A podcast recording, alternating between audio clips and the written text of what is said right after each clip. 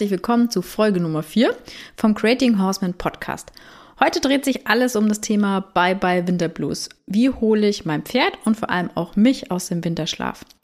Und aktuell ist es ja so richtig schön sonnig und warm draußen und es ist sogar mittlerweile ganz offiziell Frühling. Man merkt, dass die Tage immer länger werden und die Abende auf der Couch sich doch eher dem Ende zuneigen. Und diese Ausreden mit, es ist zu kalt, es ist zu dunkel oder es ist zu nass, die ziehen so langsam nicht mehr. Und trotzdem bist du aber nicht gleich super motiviert, um voller Elan mit deinem Pferd neue Dinge zu üben. Willkommen im Club. Aber warum sind sowohl wir als auch die Pferde im Frühjahr oft besonders müde und unmotiviert und damit halt auch ziemlich unproduktiv? In dieser Podcast-Folge möchte ich mit dir darüber sprechen, warum das zum einen total normal ist und du überhaupt kein schlechtes Gewissen haben solltest. Und zum anderen, wie du aus dieser Abwärtsspirale wieder rauskommst, ohne dich zum Reiten zwingen zu müssen oder dir irgendeinen knallharten Trainingsplan auferlegen musst. Hi, ich bin Katharina Theisinger, Gründerin von Creating Horsemen und Pferdemama von Caprero, meinem Huzulen-Mix und Bentje, meiner Oldenburger Stute.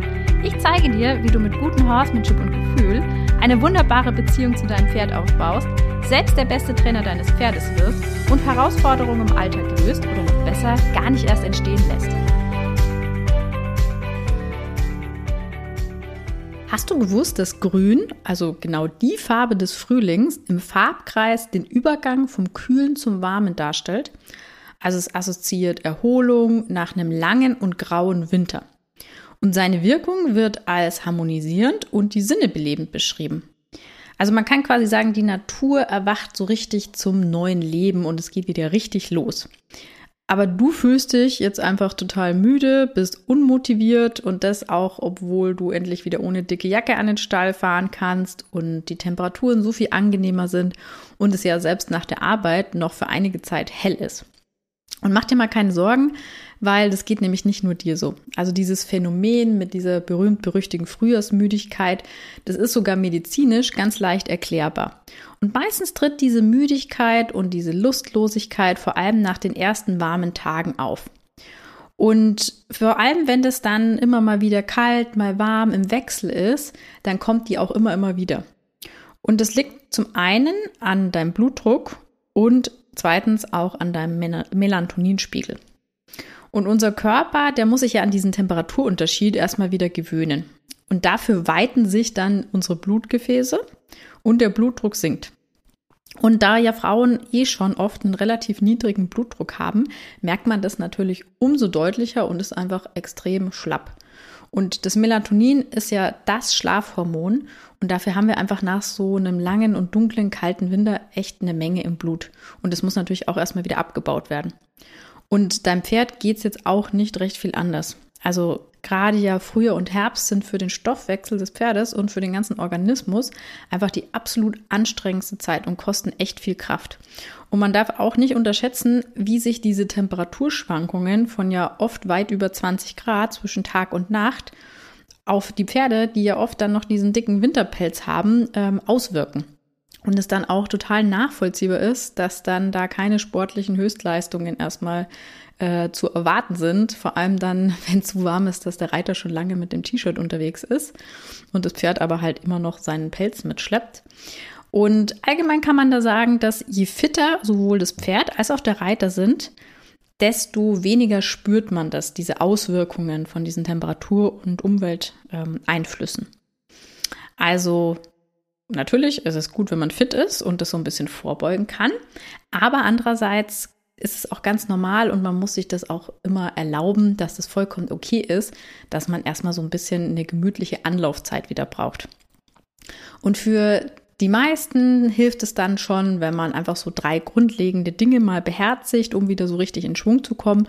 Und das sind einerseits, dass man halt wirklich rausgeht, dass man äh, sich wieder an diese steigenden Temperaturen gewöhnt dass man sich dabei auch wirklich äh, bewegt. Natürlich erstmal moderat, aber schon äh, kontinuierlich und dass man eben möglichst viel von diesem Tageslicht tankt. Aber bitte Achtung, weil äh, der erste Sonnenbrand kommt dann meistens äh, ziemlich unerwartet und ziemlich heftig. Und auch bei den Pferden darauf achten, gerade die, die eine rosa Nase haben, dass da wirklich ähm, ja, ein ausreichender Sonnenschutz besteht. Und diese dieses Sonnenlicht, dieses Tageslicht, das kann man wirklich wie so einen biologischen Wecker vorstellen, sich vorstellen. Also, dass das uns wirklich so richtig wieder in Schwung bringt.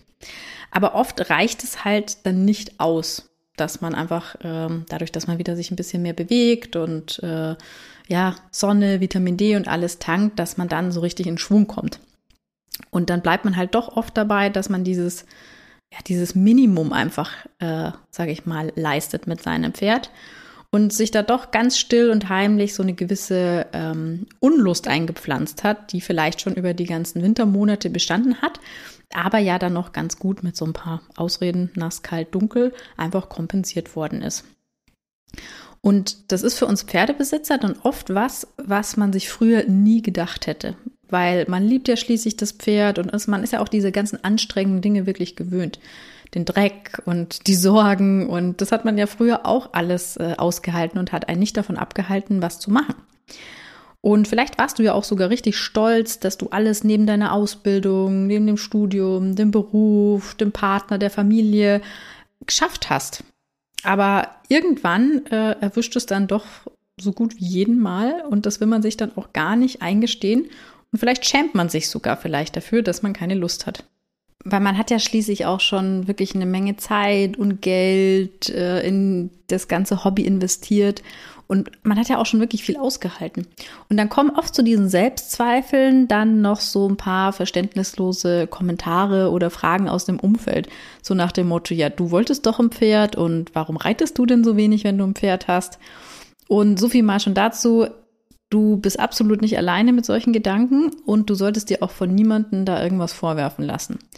Weil es fast jedem mal so geht mit dieser Sache und es viel mehr dann darum geht, wie man damit umgeht. Also ob man dann seine Bedürfnisse ignoriert und trotzdem äh, unverändert zum Stall fährt und da unmotiviert mit dem Pferd versucht, irgendwas zu veranstalten ähm, und dann eben ein Pferd hat, was diese Unlust natürlich deutlich spürt, ähm, was ja absolut nicht zu empfehlen ist. Und ich habe dann mal nachgeschaut im allwissenden Internetlexikon, ihr wisst schon, was ich meine. Und da wird Motiv Motivation als die Gesamtheit aller Beweggründe, die zur Handlungsbereitschaft führen, das heißt auf emotionaler und neuronaler Aktivität beruhende Streben nach Zielen. Und gerade das mit diesen emotionalen Sachen, also wer würde das gerade in Bezug ja auf die Pferde, äh, nicht bestätigen. Dass diese Eindrücke, das Gefühl, die ganzen Sinneswahrnehmungen, das Zusammensein mit dem Pferd, der Geruch und so, ne, also diese, das sind eigentlich die häufigsten Beweggründe für den Reitsport oder für das Zusammensein mit dem Pferd.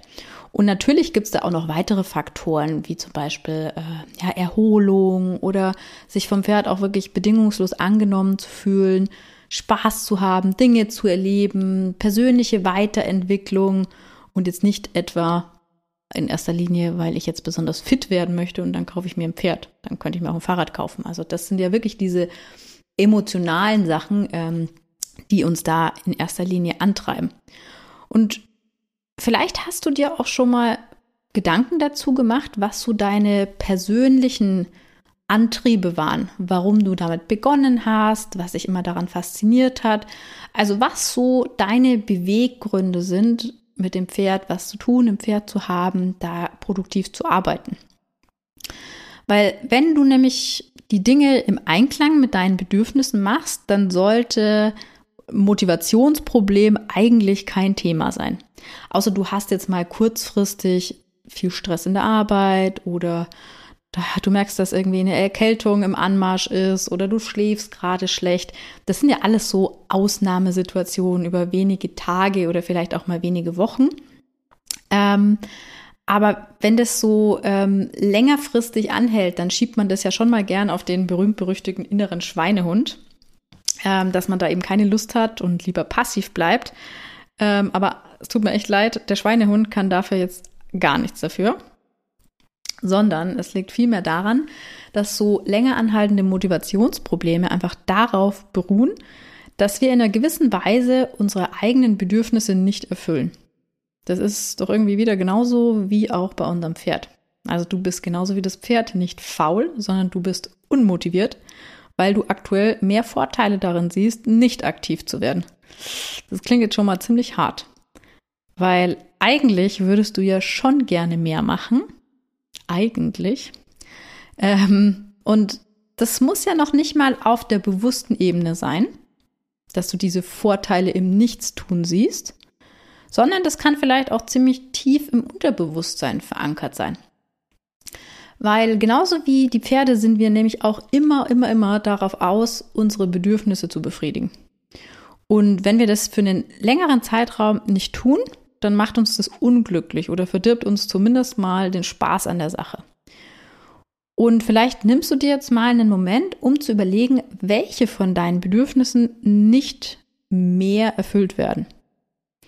Ist es vielleicht, dass du dich aktuell nicht kompetent genug fühlst, mit deinem Pferd voranzukommen oder dass dir ein Plan fehlt, dass du einfach nicht weißt, was du tun sollst, um zum Beispiel neue Dinge zu erreichen oder ein gewisses Verhalten zu verändern.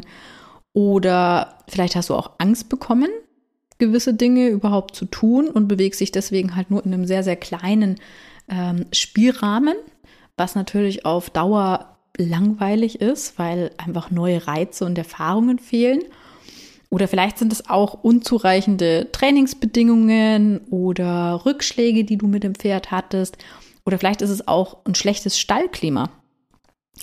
Und wenn du dich da eben immer wieder dann trotzdem reinzwingst, dann wird das eher mehr als weniger. Also angenommen, ähm, du hast schlechte, schlechte Beziehungen oder schlechten Kontakt zu irgendwelchen ähm, ja, Stallkollegen und du gehst da oder fühlst dich immer unwohl, wenn du dort bist und hast dann keine Lust, das mit deinem Pferd zu machen und du gehst dann trotzdem hin, dann fühlst du dich ja immer unwohler, weil du immer mehr Zeit mit den Leuten verbringst und du musst dich immer mehr zwingen, ähm, dass du dann was tust oder dass du es trotzdem tust. Und der erste Schritt, um da überhaupt mal rauszukommen, ist, dass wir diese Bedürfnisse, die wir eigentlich haben, dass wir die erstmal wahrnehmen. Also zum Beispiel, ich habe das Bedürfnis, ähm, ja, gute Kontakte, angenehme Begegnungen am Stall zu haben. Und dass ich die eben auch benennen kann. Und dafür ist aber wirklich ein achtsamer Umgang mit mir selbst und manchmal sogar auch eine Unterstützung von außen notwendig, um das erstmal ähm, wirklich erkennen zu, können, äh, zu können, woran das liegt.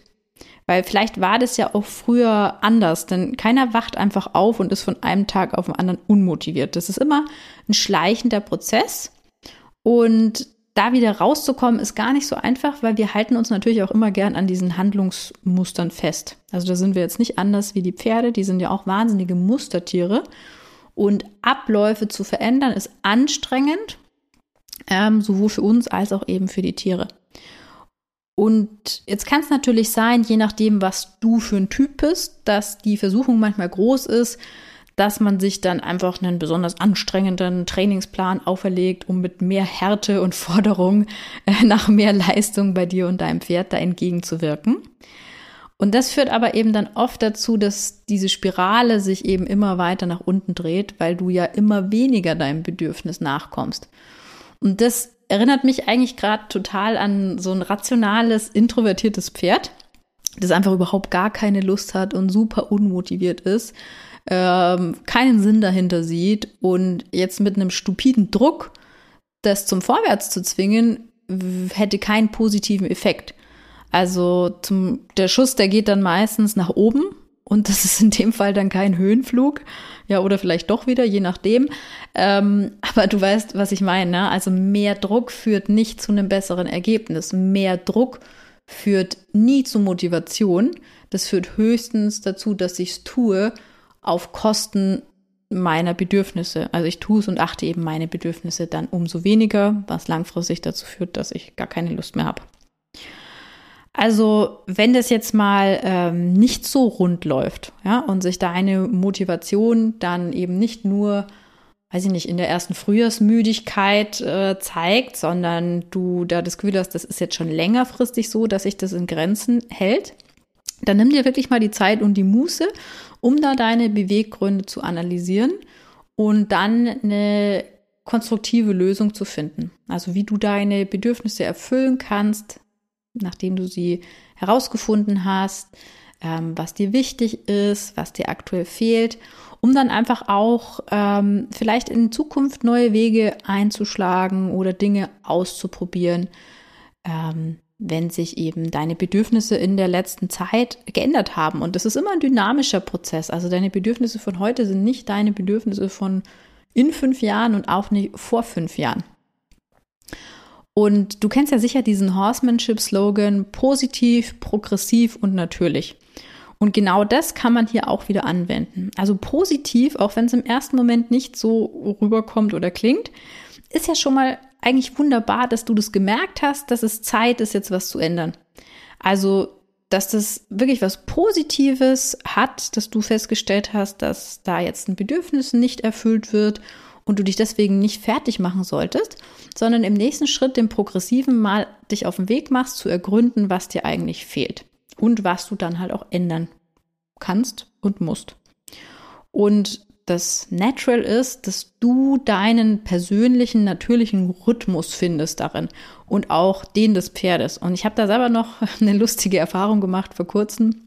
Und zwar, ähm, dass mein Pferd, der Cabrero, wohl ein absoluter Morgenmensch ist. Ich hatte dann nämlich aus organisatorischen Gründen äh, bei meiner letzten Fortbildung schon um 8 Uhr meine Reiteinheit, äh, was mir persönlich ja im Leben nicht einfallen würde.